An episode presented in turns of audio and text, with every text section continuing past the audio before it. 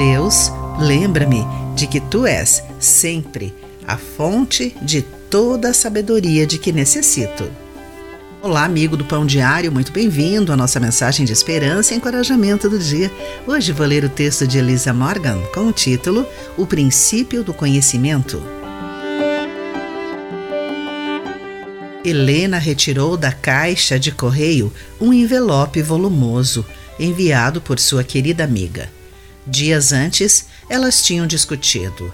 Curiosa, Helena o abriu e encontrou um colar de contas coloridas num fio de juta. No cartão anexo havia uma mensagem em código Morse e a tradução das sábias palavras dessa mensagem. Busque os caminhos de Deus. Sorrindo, ela o colocou no pescoço. O livro de Provérbios é a compilação de ditos sábios e contém muitos escritos de Salomão, o homem aclamado como o mais sábio da sua época, de acordo com 1 Reis, capítulo 10, versículo 23.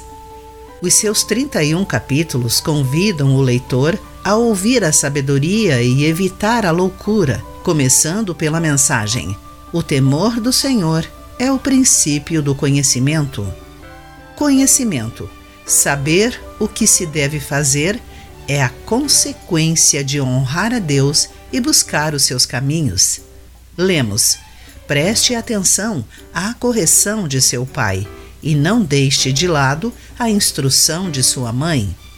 O que aprender com eles será coroa de graça em sua cabeça e colar de honra em seu pescoço.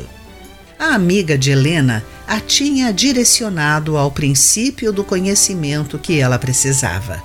Busque os caminhos de Deus.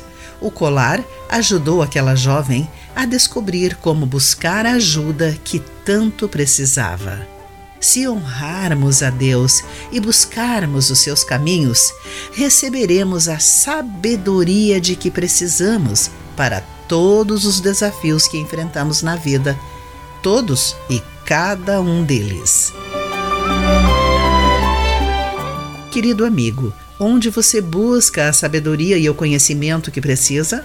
Pense nisso. Aqui foi Clarice Fogaça com a mensagem do dia.